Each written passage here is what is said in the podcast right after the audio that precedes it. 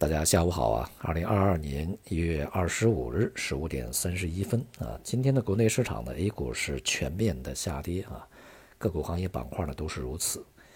两市四千四百多只股票下跌，只有两百多只股票上涨，并且呢比昨天的稍微放量啊。前面我们讲呢，整个市场呢其实大多数的指数已经呈现破位下行的状态。当前的这样的一个状态呢，呈现加速的一个形式啊，硕果仅存的上证指数，那么虽然呢还没有这个完全的啊走出一个大幅度的这个破位啊，但是呢也是跌破了三千五百点，向它下方的支撑啊，这个进行破进啊。现在的投资者必须要去面对一个现实，这就是我们在去年和今年年初反复去提醒大家的啊。就是股市的系统性风险随时有可能爆发，而我们现在呢正处在系统性风险的这个释放期啊，它的表现就是这个内外部股市同步下跌，而这个股市呢无差别的行业板块同步下跌，而且跌幅还很大啊。如果大家的都去找趋势啊，目前现在一个这个全面下跌就是市场的趋势所在。之所以呢，系统性风险会被引爆啊，也是我们在之前呢说了很长时间的啊，经济呢呈现一个滞胀状态，但是利率呢啊必须上行，而目前呢所有的这些这个预期啊都已经成为了现实啊，在国内呢是经济下行，而且呢这个程度是比较严重的啊，除了像投资消费啊不振以外，工业生产这个表现也是。后劲儿有些不足啊，那么今天呢，商务部啊，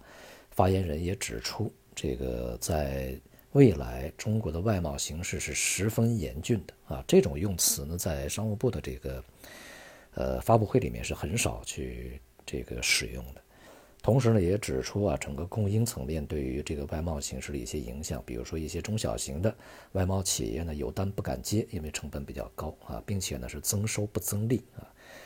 订单是做了不少，但是成本高，利润低，所以说呢，也都是这个赔钱赚吆喝，或者是白忙活啊。因此呢，我们当前啊，国内经济呢，它是形成了一个就从生产到消费到投资到外贸，都面临着相当大的这个下行压力的一个局面啊。如果说啊，我们对于之前的中国经济啊，评价为滞大于胀啊，也就是经济下行的这个压力比较明显，但是通胀上行的这个风险似乎并不大啊。但是未来呢，预计啊，当然个人意见啊，通胀呢也会持续上行。它主要来源于一方面啊，上游的这个资料价格啊，它是持续在高位的，这个向下游传递啊，它这个过程呢也已经比较充分了。那么另外呢，劳动力市场以及外部这个通胀输入的这种压力呢，也是显而易见的哈。同时，供给的缺口也是比较大，所以说通胀啊，在经济下行的同时。跟随下行的可能性目前看起来并不大啊，而在外部呢，美国这个经济呢在前期是胀大于滞啊，因为经济还在恢复。但是啊，现在的问题是，美国很有可能会步中国的后尘，马上经济就会步步入到一个滞的一个这个过程中啊，一个进程中。最新的数据呢，大家都知道，美国的这个通胀数据是远远高于预期的啊，百分之七，那核心通胀也是这个美联储目标的两倍以上啊。那么这是通胀显而易见，所以说美联储要去加息，但是呢，它的经济恢复现在也已经面临着非常大的一个困境啊。最新的美国的一月份的这个制造业和非制造业 PMI 呢，都已经是这个跌到了十几个月以来的新低啊。其中这个服务业 PMI 是五十点九啊，而市场预期是五十五啊，这个也已经是逼近了这个荣枯线啊。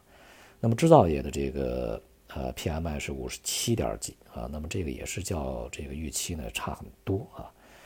这样的话，也就使得呢这个综合的 PMI 是降到五十点八啊，五十点八呢，如果再往下走，那就是这个进入到一个衰退状态、收缩状态了。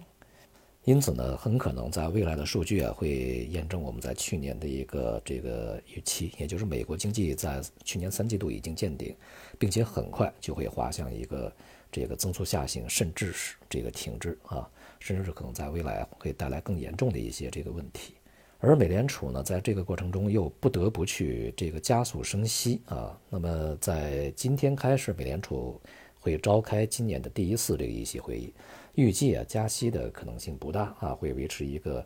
原来的一个口吻。但是啊，这个这几天呢，美联储的一些官员所表达出来的一些意见呢，更加激进啊，比上次会议呢更加这个严厉。不止一位啊，这个美联储的这种理事啊，也已经呼吁美联储在第一次会议就加息五十个基点。如果是这样的话，那确确实实是一个非常强硬和鹰派的举动啊。他们呼吁这样做的意图呢，是希望美联储这个用这样的手段呢，来重新向市场去树立自己的一个威信啊。因为现在美联储已经失去了信誉，在这种情况下呢，即便啊这个不是五十个基点，那么今年恐怕加息和缩表的力度啊，都要比之前还要强啊。那么在会后呢，我们就要看一下这个鲍威尔究竟怎么说啊。鲍威尔如果是一个比较温和的口吻，当然对于市场来讲呢，还是一个。可能会起到缓冲作用啊！如果鲍威尔比以前更加鹰派，这种波动啊，呃，在短期里面继续放大的这个风险就更大了。那么另外呢，乌克兰局势呢，当前比较紧张啊。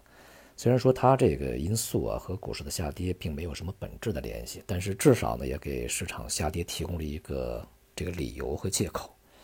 由于当前呢，全世界的主要股市都在下跌，所以说呢，大家也就不要纠结啊，A 股的下跌里面有什么特别的一些原因，它就是一个在整体的大的经济和政策环境下面的一个系统性风险的释放。而从今年的整体全年的走势上来看呢，股市恐怕会全年下跌啊，别管它过程中会有多少的反弹，或者说呃还有一些什么结构性机会，但是总体来讲呢，是一个下跌趋势啊。如果呢，相对比较悲观的来去看这个 A 股的下跌目标啊，恐怕会接近于二零二零年初那个水平，也就是它的起点水平。目前的市场呢，也已经进入到了一个接近恐慌的一个下跌状态啊。那么未来呢，在经过一段时间的下行以后，这个反弹呢，一定会有的。但是啊，这个我们可以去期待一些反弹的机会出现。最好呢，不要去奢望整个市场会重新回到牛市啊！我们要给自己的投资呢，在全年呀有一个战略性的安排，而不仅仅是盯着每一天的价格波动啊！好，今天就到这里，谢谢大家。